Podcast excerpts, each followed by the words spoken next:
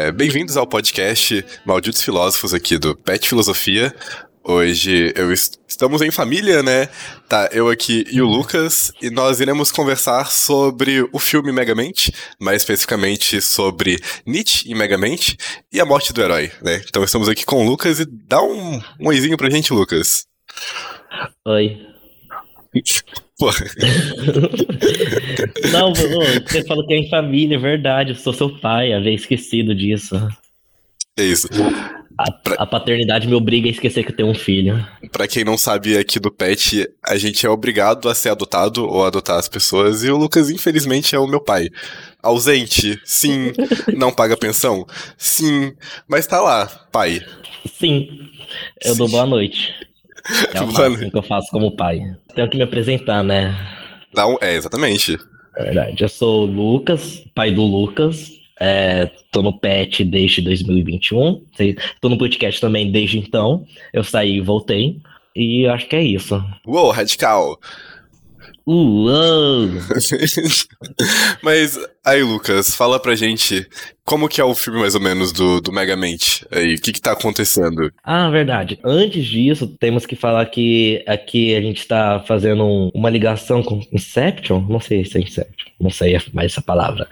É o Cine Filosofia, Cine Filosofia com o podcast, porque esse é um tema que veio do Cine, ah, acho que foi minha última escrita do Cine, desse período, que é sobre o filme do Megamente em relação com o pensamento do Nietzsche, mais específico na escrita dele da Gaia e a Ciência, onde fala sobre a morte de Deus e com o filme A Morte do Herói, que é o Metro, Metro Man. E o debate em torno disso é, as, as questões né, que surgiram em torno disso é se a gente precisa mesmo de um herói para reger a sociedade, ou de um deus, ou de um ser político, e como que seria a nossa vivência como sociedade sem esse poder soberano maior que nós. Interessante, né? Porque acho que Pra quem não viu o filme, basicamente você tem o, Megamente, que é o vilão, e aí ele tá sendo o vilãozinho dele, né? É, é, bem legal que é clichê, como que as coisas acontecem, e você tem o herói. Só que aí o, o herói morre, no nada, e aí o, o Megamente ele pode fazer o que ele quiser no lugar, né? E aí entra essa grande questão, né? Porque aí as coisas começam a, a se misturar. Será se o, o, vilão é um vilão mesmo? Será se o herói é um herói mesmo? E será se a gente precisa tanto de um herói quanto a gente imagina? E é, vale ressaltar também que o Megamente é um cabeçudo azul. Isso é muito interessante. Ele tem uma careca Pra, pra você, que, uhum. você que tá assistindo sozinho, vê o filme do Megamente. Ele vai te encantar. Ele é muito bom. E você se apaixona. Só quebrando assim, rapidão. Você se apaixona pelo vilão porque ele é. Fu... Pode falar fudido. Pode falar fudido. Porque claro ele é extremamente fudido. Lógico que pode. O David falava coisas piores. O Pedro falava coisas piores também. é, o, o vilão é fudido e a gente se apaixona por ele. E pelo criado dele. Exatamente. E, e, tem o criado também, né? E o criado dele é assustador. Eu acho que aquele arquétipo de vilão, na verdade, é o que me dá medo. Você gostou do criado? O macaco com cabeça de peixe? Não, é o, o carinha lá que ele usa a arma para ficar como super poderoso. Ah, o. Sei, sei, sei, sei, sei. É, então, ele também, no momento que a gente perde o Deus, ou um herói, ou um ser político que rege a gente, a gente é, corre incessantemente atrás de um outro herói para colocar neste lugar. Quando Deus morreu, no trono, no lugar do trono de Deus, a gente colocou a ciência. E no lugar do trono do Metroman, a gente colocou aquele cara que eu não lembro o nome. Mas a gente esquece que o, o trono que a gente criou de início não se equivale à pessoa que se senta agora. Sim, você tipo idealiza o trono para uma pessoa e você espera que a pessoa que vai sentar nesse trono, ela vai fazer tudo que todas as especificações, né? Vai ser X, Y, Z, só que as pessoas que estão indo pro trono mudam, né? E elas não vão conseguir acompanhar essas essas características, talvez. Sim, e também porque a gente tira as pessoas sentadas no trono, mas não tira o trono. E você tava falando, ó, ó só dispor, dispor um pouco aqui. Exposed. Você estava yeah. jogando LOL. Você estava jogando Aranzinho. Vai, vai, vai, calma. Tava jogando LOL antes de entrar aqui. E tem uma frase do. Eu sou LOLzeiro também. E tem uma frase do, do Vladimir que ele fala: é, Você sentar no trono não te faz rei, isso significa que você tem uma bunda. Isso é muito interessante. É, é, verdade. Interessante esse link com, com o LoL. Eu sinto que o LoL tem uns personagens muito bem politizados, assim, nesse, nesse sentido. É, é, verdade. Né? A gente cria um, um ônus gigante, que é o trono, né? Mas parece que não significa muita coisa ele. Mas ao mesmo tempo ele significa muita coisa. A, a, o, que, o que, que, importa mais, né? É a pessoa que tá aí ou é o trono? E, e quem, e quem a gente coloca é, para sentar é, corresponde o que a gente quer? E a gente precisa dela? A gente precisa de tudo isso? Hoje a gente tá assim, muito questionador. Estamos, e a gente não tá respondendo nenhuma pergunta. Nem Estamos só jogando. É, a gente tá aqui pra criar, criar problemas. Apenas isso. Exatamente. Mas assim, caso, sei lá, não sei se uma pessoa muito importante hoje morra, a gente fica sem base. Quem que morrer, sabe? Não morrer, desaparecer, sei lá. É, tipo, sabe, o Bolsonaro sumiu. Não, mas a sociedade não ia desfazer por conta da morte dele. Muito pelo contrário, eu acho. A gente ia se reconstruir muito bem. É, seria fantástico. Não que eu esteja desejando a morte de alguém, né? Tô assim. Mas, sim. É, o, o que eu acho interessante é justamente isso, porque se a gente perder a figura específica as coisas mudam, né? Morreu o presidente, ah, tudo bem, a gente coloca outro. Mas eu imagino que se a gente perder a figura do presidente, tipo, não existe mais presidente, seria mais dramático. Teria mais impacto. Se a gente perdesse o Estado, né? Uhum. Tem como colocar muitos. É, muitos filósofos para falar sobre a per, perca, perda, não sei, todos português. É, o desaparecimento, desaparecimento do Estado é, é, e o aparecimento dele também como algo para nos organizar. Mas trazendo Nietzsche, o que, que, aconteceria se a gente perdesse o Estado? Se a gente perdesse Deus é, com o olhar cristão, a moralidade talvez desapareceria também, porque a moralidade é uma resposta, uma criação assim de Deus. Sim, é, a gente precisa, precisaria criar novas formas de encontrar esses valores, né? Porque se a, se a, religião já não vai bastar mais e se as coisas não têm sentido, um sentido intrínseco, em cima do que que a gente vai valorizar? É, é, é outra pergunta que a gente vai jogar ao vento aí, talvez. que não vamos responder. que não vamos responder. Você que tá escutando, vai lá e faz sua pesquisa de casa. Vai ser muito mais legal que ouvir dois panacões aqui. Concordo. Leiam, gente. É isso. Acabou o podcast. Tchau. Acabou. Um beijo. Aqui estão as dúvidas. Tchau. Mas, sim. Porque, por exemplo, quando o Nietzsche fala da morte de Deus, né, e que a gente tá falando aqui, não é como se Deus morresse de verdade. Né? É, a, é, essa proposta, eu acho que é a que menos importa nessa conversa, se Deus existe ou não. A questão central é o impacto que a existência de Deus coloca nossas vidas. Então, que tipo de atitude você vai tomar ou deixar de tomar visando a existência de Deus, certo? Você vai você vai pensar muito bem antes de roubar um docinho porque você não quer pro, pro inferno? É, é, esse tipo de conversa que a gente tá falando aqui. E a, a ideia do Megamente é interessante por causa disso, né? Quando o super-herói lá, bonitão, gostosão, morre, que tipo de impacto isso vai tornar na vida das pessoas? Então, aí é, eu tô abrindo o texto aqui enquanto eu falo. Só pra lembrar umas coisas. Ele é muito. É, ele sabe é, ler, gente. Tem. Eu sei ler, pessoas. Por incrível que pareça. Pareça? Pareça. no, no filme, quando o Megamente consegue, enfim, conquistar seu objetivo, que é matar o herói, ele percebe que a vida dele não faz mais sentido. Não faz mais sentido. É, a gente também pode fazer uma analogia com o Coringa e o Batman. Caso o Batman mate o Coringa, a vida do Batman não faz mais sentido. Uhum. Tanto faz. Mas, é, e no momento que a gente perde o sentido. É que assim, a vida. É muito estranho a gente colocar a nossa existência, a, a existência de tudo, num ser só. Porque todo mundo colocou o significado da existência no filme, é, na animação, no no herói, no Metro Man. No momento que ele morre, o significado da existência e tudo mais desaparece com ele. E quando ah, numa visão cristã, ah, coloca toda a moralidade e a existência de si num, num, ser superior, num Deus, e quando esse Deus morre, é, a gente perde tudo de nós, nos tornamos um grande de um vazio e um caos. E é, é interessante porque a gente teve que fazer um processo muito violento para Deus conseguir englobar todas as coisas, né? O próprio Nietzsche dizia que Deus ele se transformara numa aranha, que ele passou por tantas mudanças e as pessoas foram encaixando tantas coisas em cima dele, né? Que para ele virar essa figura que tem todo o sentido da existência, que é tudo, é absoluto, ele é praticamente uma aranha, sabe? De tão transfigurado que, que foi. E, e como que isso com os outros deuses é diferente, né? Porque antigamente você via os outros deuses também como uma forma de justificar é, características humanas, né?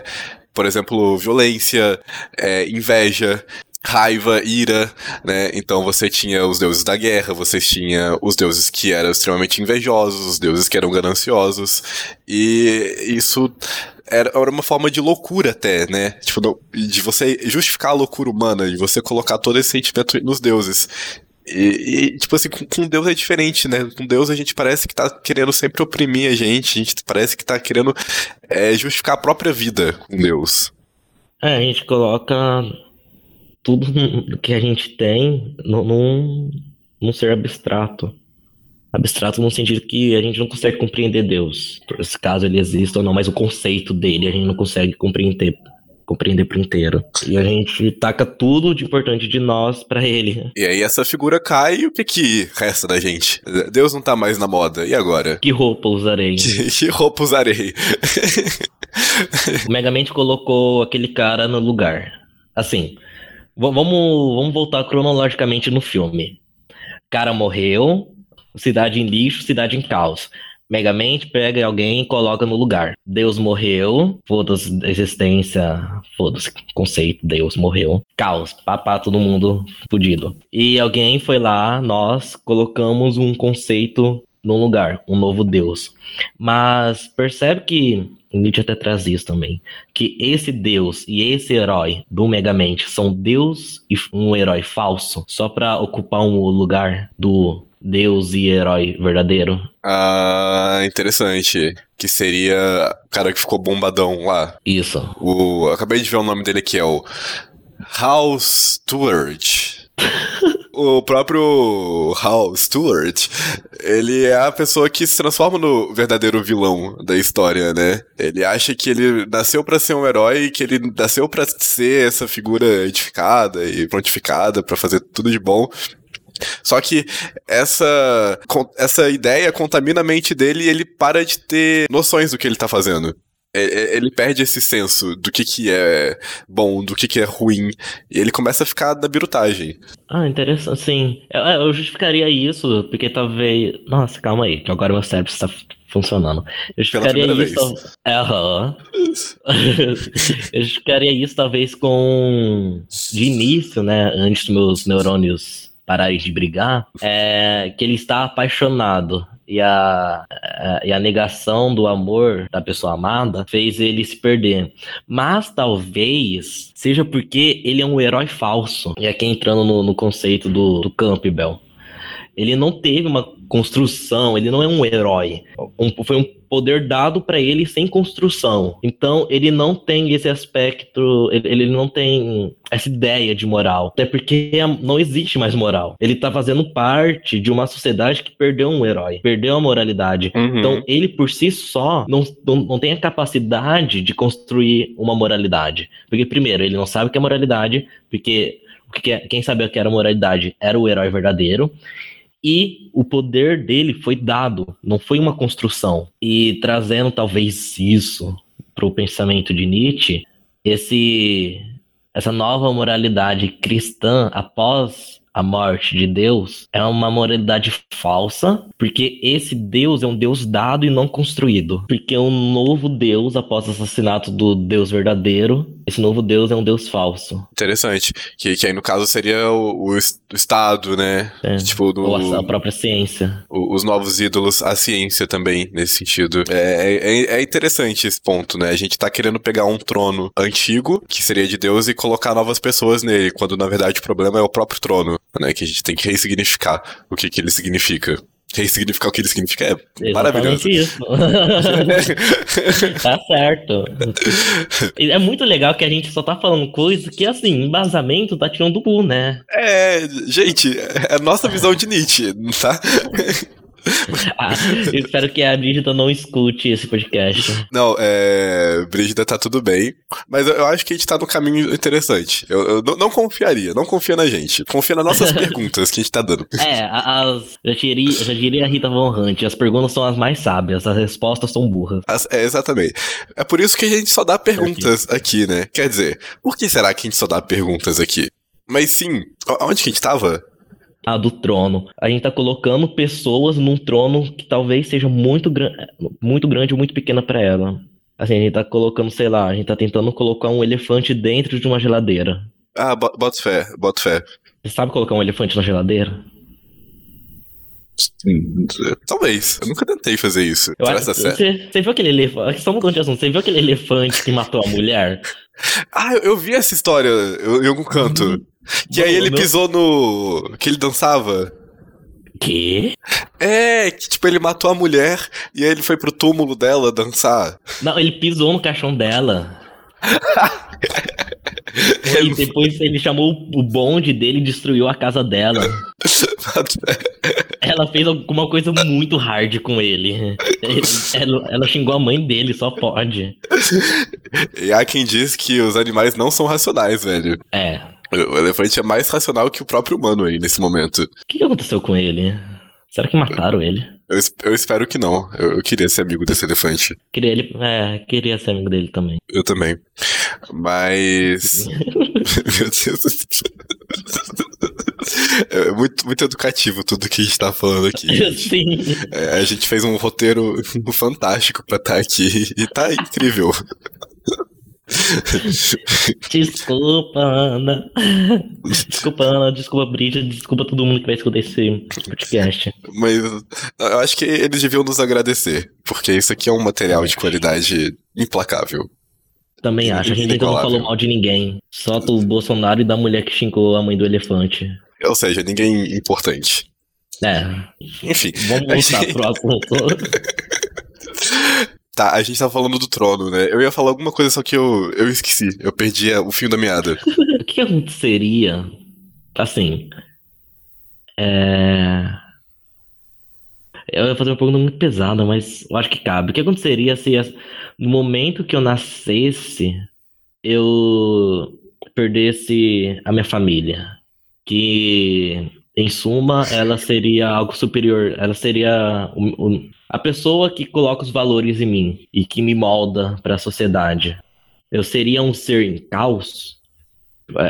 Tirando. A gente começou com Deus e herói, Estado e política. Mas se a gente abaixar um pouco o nível e ir pro nível mais da família. Eu, eu acho que, que a sua pergunta ela é excelente, porque ela me levou pra onde eu tava tentando chegar. Tem o, o livro que Deleuze faz sobre Nietzsche, né, que é muito interessante, e o, o Deleuze, ele fala bastante sobre os encontros, né, sobre a multiplicidade das coisas. Que Uhum. nós não somos formados por uma essência básica e única, e a gente tá indo lá porque a gente tem essa essência, né, que é contrário o que o Megamente coloca, de certa forma. Porque o Megamente, ele coloca as duas criancinhas lá na nave chegando, elas já tinham um papel pré-definido ali, né? O, o Deleuze, ele vai ao contrário disso, que o papel dessas crianças ia se definindo a partir dos encontros que elas fazem na vida delas. É, é- é justamente isso. É muito difícil dizer esse tipo de questão, porque você é formado pelos encontros que você tem. Os encontros com a sua família, né? Os encontros com a sociedade, com o Estado em si. E, e isso é o que te forma. Você não tem é, uma característica única e essencial sua. Você é aquilo que a vida te fez. E, e aí é o que eu acho que tá na beleza. Até no filme, porque por mais que ele tem essa brincadeira com algo essencial nas crianças, os encontros com que os personagens vão tendo ao longo da trama vão moldando quem eles são. Né? E aí o, o filme ele inverte muito isso de bem e mal, porque as coisas elas começam a ficar muito mais complexas. E aí eu acho que a beleza tá quando a gente abandona essa complexidade do bem e mal Quer dizer, quando a gente. é, quando a gente abandona o bem e mal em si e abraça a complexidade das coisas. Que tudo é uma mistura e que tudo é muito mais dinâmico. É... Acho que meus neurônios voltaram a brigar. Acabou, gente. Só semana que vem vai ter. e... A gente já tem uma base do que é bom e mal. Dificilmente a gente voltaria para um estado de que a gente não desconstruiria isso. Sim, tá, tá, é nosso, né? É muito difícil não pensar na realidade filtrando com o bem e o malzinho na cabeça, o diabinho e o anjinho. É, porque, assim, só introduzindo um carinha meio estranho chamado Rousseau, a gente não consegue voltar pro, para o estado da natureza, no, o homem no estado da natureza, onde que não tem as amarras da sociedade ou os aspectos, os aspectos morais. Mas se a gente não consegue voltar para esse estado da natureza, a gente está fadado e condenado à liberdade do homem civil, a gente consegue evoluir ou supra-assumir, sei lá, citando, para um, um momento de não Estado ou de, de, um, de uma não definição moral. A gente conseguiria matar racionalmente Deus e o herói e, e conviver suave com isso? Ah, interessante, interessante.